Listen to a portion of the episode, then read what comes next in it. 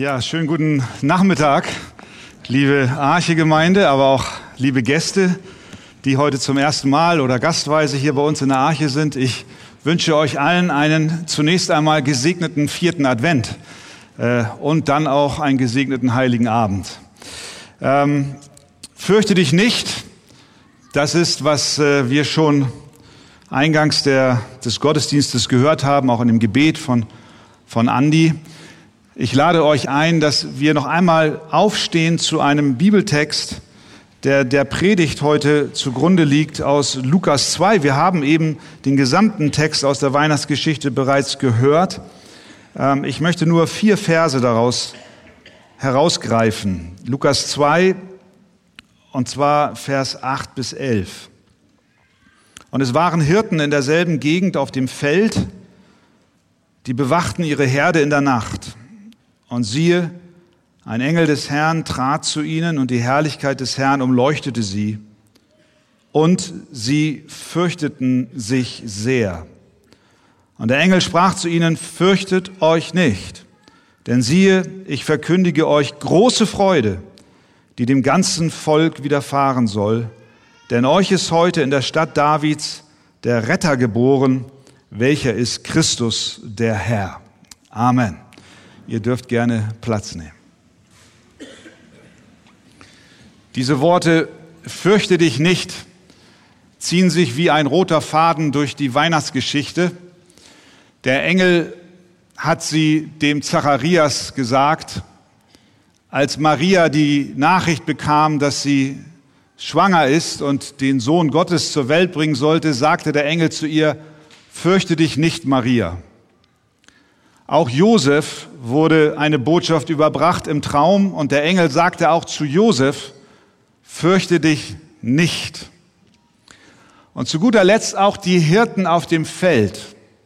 Sie waren in der Nacht dort versammelt, um ihre Schafe zu hüten als der Engel des Herrn ihnen entgegentrat und ihnen sagte, fürchtet euch nicht. Ich glaube, dieser Satz hat eine Bedeutung, die zeitlos ist.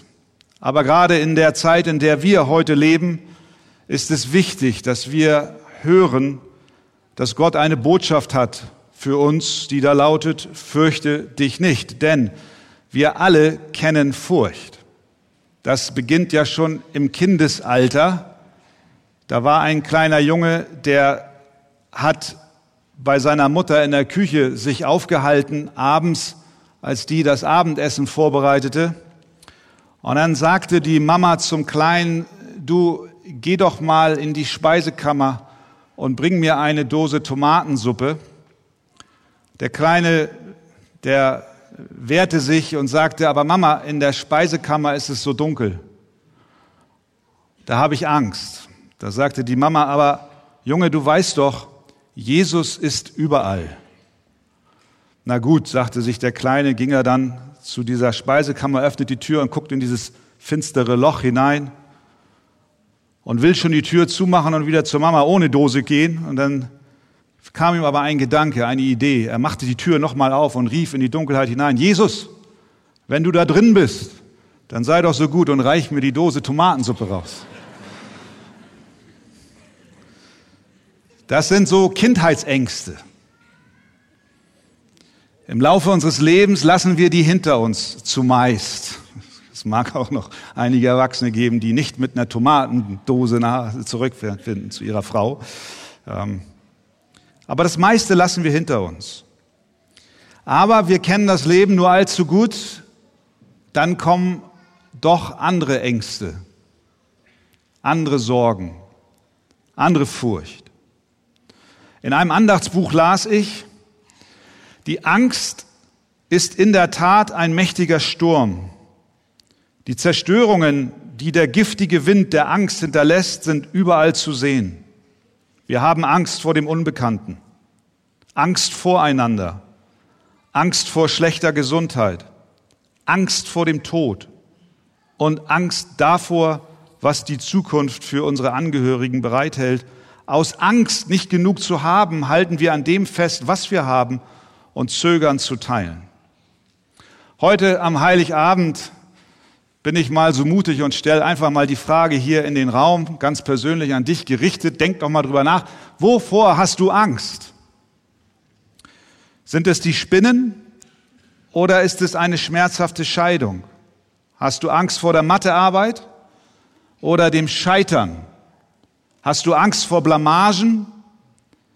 Die ganze Welt kämpft mit Angst. Wie entwickeln sich, wie entwickeln sich die Kriege? im Osten Europas und in Israel?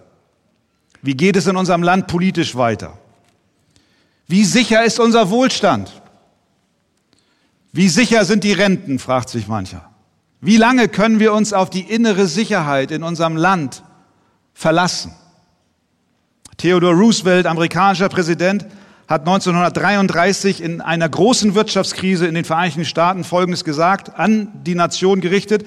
Lassen Sie mich meine feste Überzeugung bekräftigen, dass das Einzige, wovor wir Angst haben sollten, die Angst selbst ist.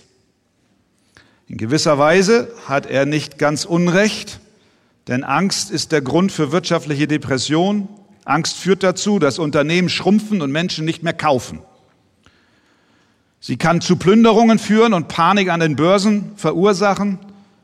Roosevelt erinnerte seine Nation daran, dass die Angst selbst einen großen Teil der Probleme ausmacht, denen wir gegenüberstehen. Das war zu Zeiten des damaligen Präsidenten in den Vereinigten Staaten so, das ist heute bei uns so. Und es war auch damals zur Zeit der Geburt Jesu so. Denn auch an jenem ersten Weihnachtstag befand sich die Welt in verzweifelter Lage. Es wurde eine Volkszählung durchgeführt, um die ohnehin schon hohen Steuern zu erhöhen.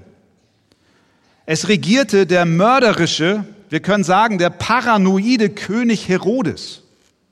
Keine politische Stabilität. An den Hängen von Bethlehem war es wahrscheinlich Winter und kalt. In einer Höhle in der Stadt sitzen ein mittelloser Zimmermann und seine junge Frau weit weg von zu Hause und bis auf die Knochen durchgefroren. Sie liegt in den Wehen. Ihr Kind wird ausgerechnet in einem Stall auf die Welt kommen. Warum ist das so, wird sie sich gefragt haben. Und dann erinnert sie sich an die Worte des Engels. Fürchte dich nicht, Maria. Fürchte dich nicht. Und an den windgepeitschten Hängen außerhalb der Stadt kauern auch die Hirten in Dunkelheit. Sie hatten sicher auch ihre Ängste. Ängste vor wilden Tieren, die ihre Herde reißen. Sie wussten auch von den politischen Unsicherheiten in einer von den Römern besetzten Provinz, in der es von Eiferern nur so wimmelte, die nach jüdischer Unabhängigkeit dürsteten. Sie hatten Angst.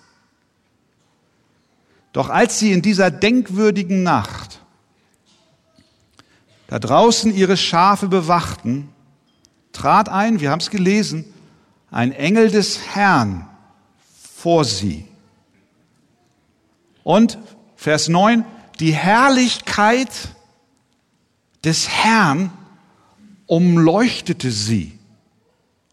Und sie fürchteten sich sehr.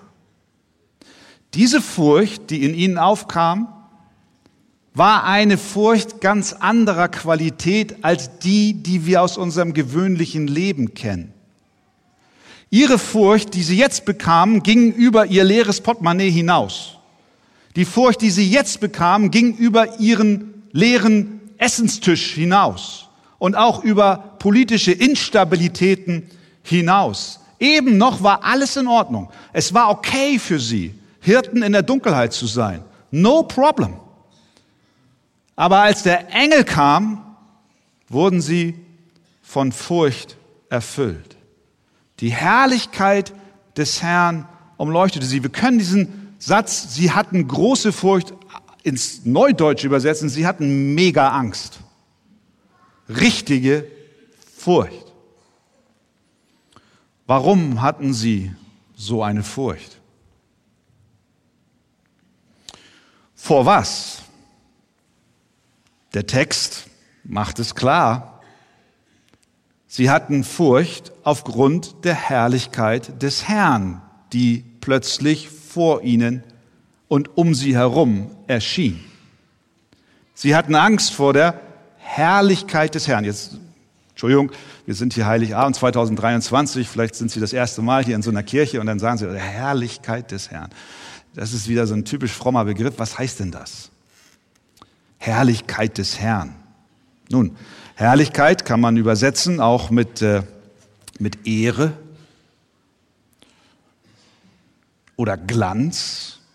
Der Glanz des Herrn, der Glanz Gottes umhüllte sie.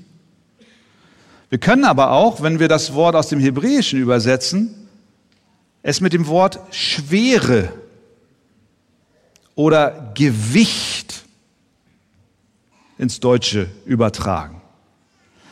Mit anderen Worten, wenn Gott in seiner Herrlichkeit erscheint, dann bedeutet es buchstäblich, er kommt mit seinem Gewicht, mit seiner Schwere. Sein Erscheinen ist so gewichtig, so wuchtig, dass der Mensch damit nicht umgehen kann. Das ging Josef so, als der Engel ihm im Traum erschien. Fürchte dich nicht, Josef. Es ging Maria so, das ging Zacharias so und das ging den Engeln so, äh, den Hirten so, als die Engel erschienen. Wenn Gott in seiner Herrlichkeit erscheint, dann ist da so eine Wucht hinter, dass wir damit als Geschöpfe nicht fertig werden. Die Furcht, die diese Hirten erlebten, war die Furcht von Menschen, die vom Glanz, die von der Pracht und Schönheit und von der Schwere und dem Gewicht der Heiligkeit Gottes getroffen wurden. Wenn wir in diesem Lichtstrahl Gottes kommen, dann kommt Furcht in uns auf.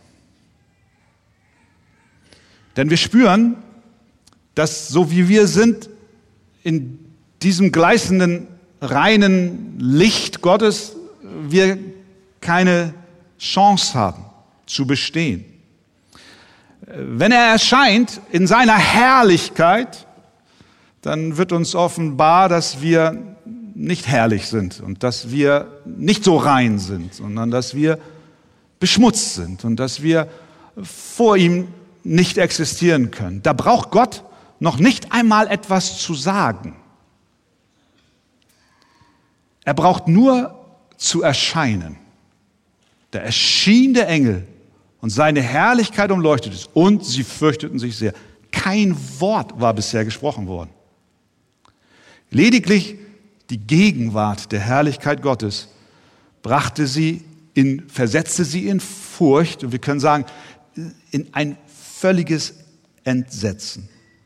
Nun, die Bibel berichtet uns nicht nur hier in dem Lukasevangelium, sondern auch an vielen anderen Stellen, dass es Menschen, die in die Herrlichkeit Gottes geführt wurden oder die der Herrlichkeit Gottes begegneten, es genauso ging. Denken wir an Mose vor dem brennenden Busch, als aus diesem Busch die Stimme kam, da verbarg er sein Angesicht. Und es hieß, zieh deine Schuhe aus, es ist ein heiliger Boden, auf dem du stehst. Denken wir an den Propheten Jesaja, als er diese Vision vom Thron Gottes hatte. Da hat er gesagt, wehe mir, ich vergehe. Ich bin ein Mensch unreiner Lippen. Selbst Petrus, als Jesus ein Wunder tat, fiel auf die Knie vor Jesus und, und sagte, Herr, geh weg von mir ich bin ein sündiger Mensch. Alle diese Begegnungen mit der Herrlichkeit Gottes drücken aus, es ist zu gewichtig, als dass wir so wie wir sind in seiner Gegenwart bestehen können. Nun, und diese Furcht in der Gegenwart Gottes ist nicht losgelöst von den anderen Ängsten, die du hast und die auch ich habe, die wir alle haben. Das hängt miteinander zusammen. Alle Kriege, jeder Verrat, alles Böse, was dir Sorgenfalten auf die Stirn treibt, Jede Angst, die wir aus unserem natürlichen Leben kennen, sind nur Symptome. So erklärt es uns die Bibel. Sind nur Symptome einer tiefer liegenden Furcht, die entstanden ist durch unsere Schuld dem lebendigen Gott gegenüber. Diese, wie die Bibel oder wie die Theologie es nennt, die Erbsünde, die uns alle verdorben hat, hat, hat die Angst in die Welt gebracht. Und die Ursache ist unsere Schuld, die wir vor Gott haben. Diese, diese Schuld hat dazu geführt, dass Kriege eben töten, dass Ehen scheitern, dass, dass Geld und Nahrung knapp wird. Das war von Gott im Paradies nicht so vorgesehen. Wir, wir fürchten heute Tod und Zerstörung, weil unsere Sünde, unsere Schuld dies alles hervorgebracht hat. Und die Angst, die wir alle in der einen oder anderen Form kennen, weist darauf hin, dass Gott über unsere Verdorbenheit und unsere verletzenden und unachtsamen Worte, unsere bösen Gedanken und auch das Leid, das wir durch, das wir unseren Nächsten zufügen, dass Gott darüber verärgert ist. Es ist Furcht, die wir verbreiten, Angst und Schrecken in unserer Welt. Also die Herrlichkeit Gottes bringt ein Gewicht und eine Schwere mit sich. Im Jahr 1941 hielt der Autor C.S. Lewis, vielleicht kennen ihn einige, der auch das berühmte, die berühmten Chroniken von Narnia geschrieben hat. Er hielt 1941 während des Zweiten Weltkriegs in London eine Predigt über genau dieses Thema, die heute unter dem Titel The Weight of Glory, die, das Gewicht der Herrlichkeit bekannt ist. Und darin macht er deutlich, dass die Herrlichkeit Gottes, vor der wir instinktiv zurückschrecken auf der einen Seite und Furcht uns erfüllt, wenn sie uns begegnet, dass dieselbe Herrlichkeit, die diese Reaktion in uns aus, auslöst, dass diese Herrlichkeit zur gleichen Zeit aber etwas ist, was wir alle im tiefsten unseres Herzens begehren. Es ist, es ist wie, ein, wie, wie ein Paradox. Einerseits weichen wir vor der Herrlichkeit Gottes zurück, aber auf der anderen Seite zieht sie uns auch tief in unserem Herzen an, weil wir spüren, sie ist etwas Schönes, etwas Begehrenswertes, etwas Gutes. Louis beschreibt es so. Er sagt, dass die Gegenwart von Gottes Herrlichkeit, jetzt Zitat Louis, die geheime Sehnsucht nach einem fernen Land ist, in dem wir nie gewesen sind. Die Herrlichkeit des Herrn, sagt er, ist der Duft einer Blume, die wir nicht gefunden haben. Die Herrlichkeit des Herrn ist das Echo einer Melodie, die wir nicht gehört haben. Es sind Nachrichten aus einem Land, das wir nie besucht haben. Jeder Mensch, jeder von uns, sagt er, sagt Louis, bleibt sich zu jeder Zeit einer tiefen Sehnsucht bewusst, die kein natürliches Glück in dieser Welt jemals befriedigen kann. Was er ausdrücken will, ist, die Herrlichkeit Gottes, die dort den Engeln erschien, war einerseits furchterregend, aber andererseits auch etwas, wonach sich das Herz eines jeden Menschen sehnt. Es ist das Echo einer Melodie, dessen Lied wir noch nicht gehört haben. Wir ahnen, es ist schöner, als wir es uns je vorstellen können.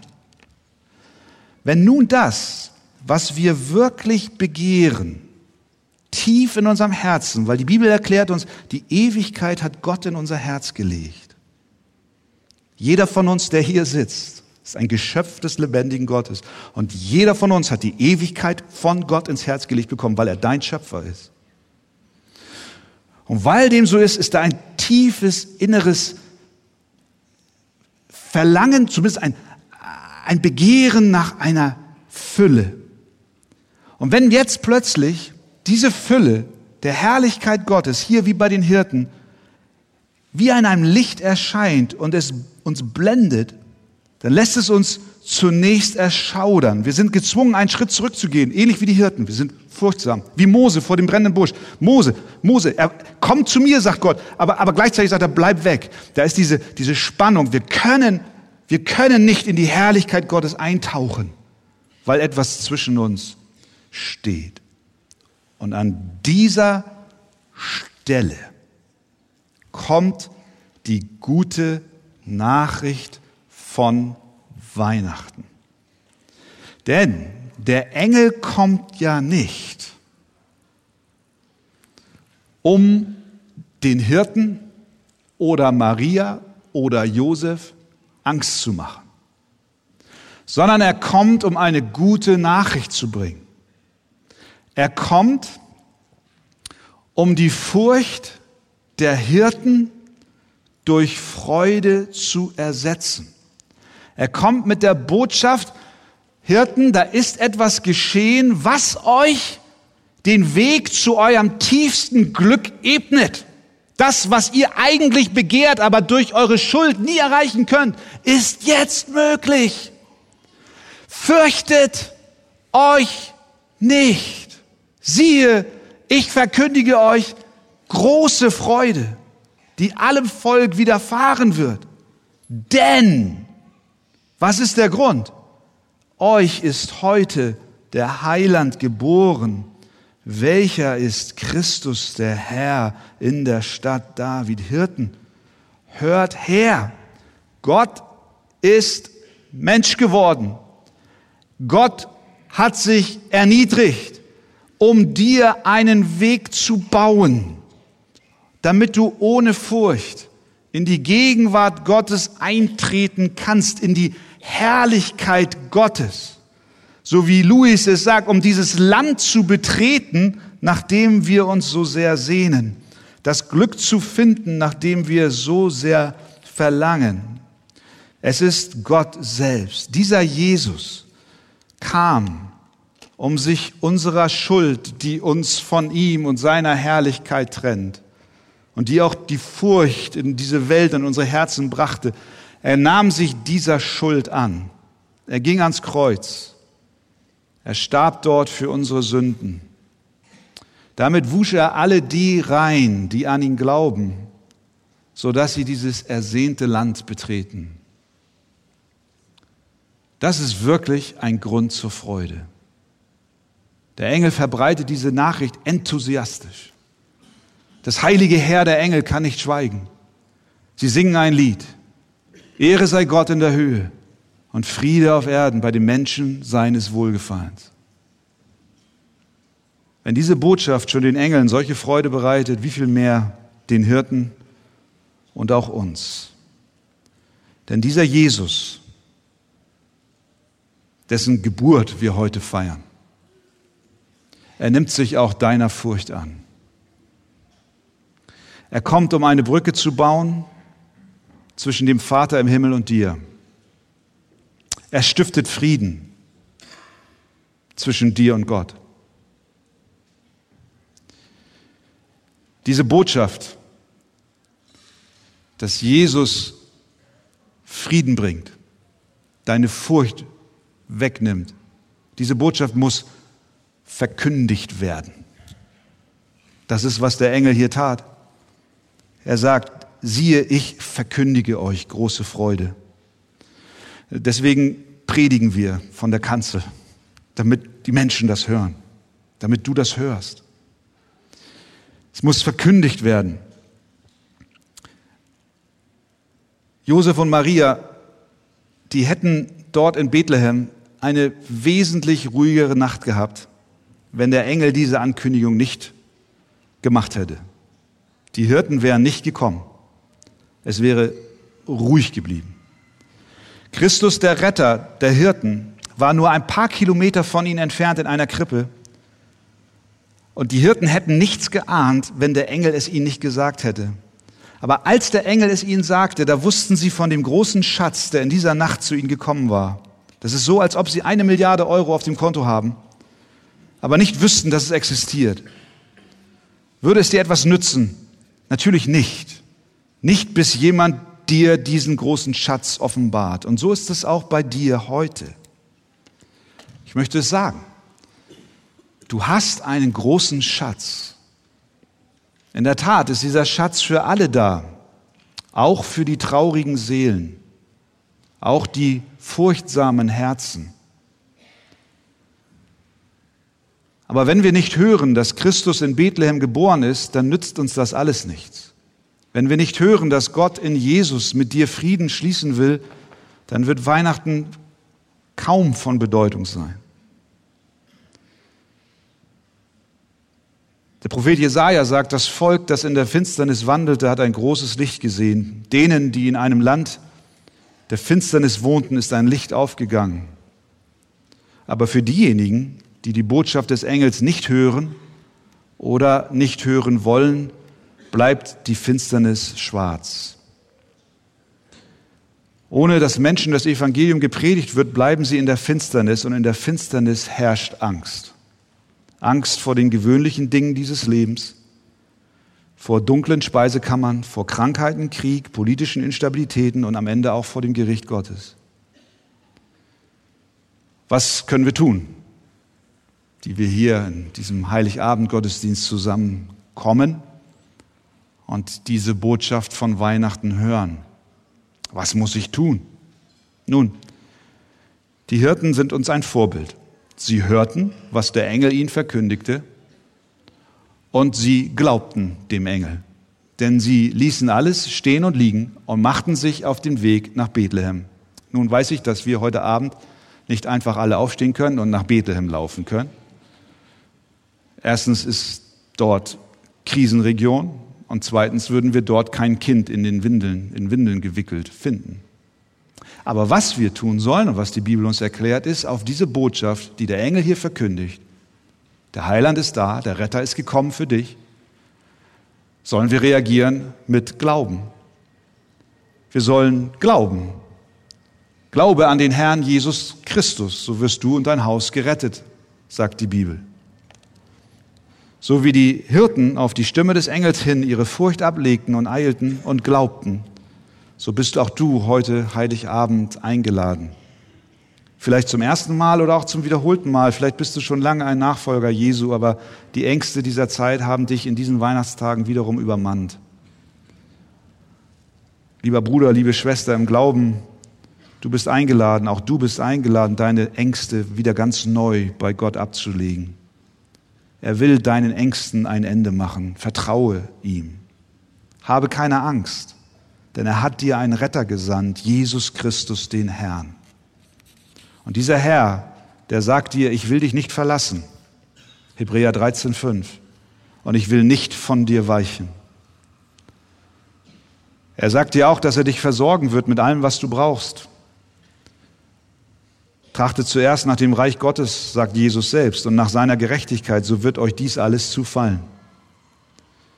Jesus sagt, in diesem Jahr Weihnachten 2023 zu dir und auch zu mir, fürchte dich nicht. Willst du es nicht hören und äh, willst du es nicht glauben? Liebe Gemeinde, liebe Gäste, ich wünsche euch allen gesegnete und vor allem furchtlose Weihnachten in diesem Jahr. Amen. Herr Jesus, und das ist unser Gebet dass dein tiefer Friede unsere Herzen erfüllt. Dass wir uns nicht selbst in die Tasche lügen, sondern wirklich von der Furcht befreit werden. Dazu bist du gekommen, Herr. Und ich bete für Menschen hier in der Halle und auch solche, die am Livestream sind und die sich in Ängsten quälen. Komme du doch mit deinem Frieden und schenke uns allen Glauben an dich. Amen.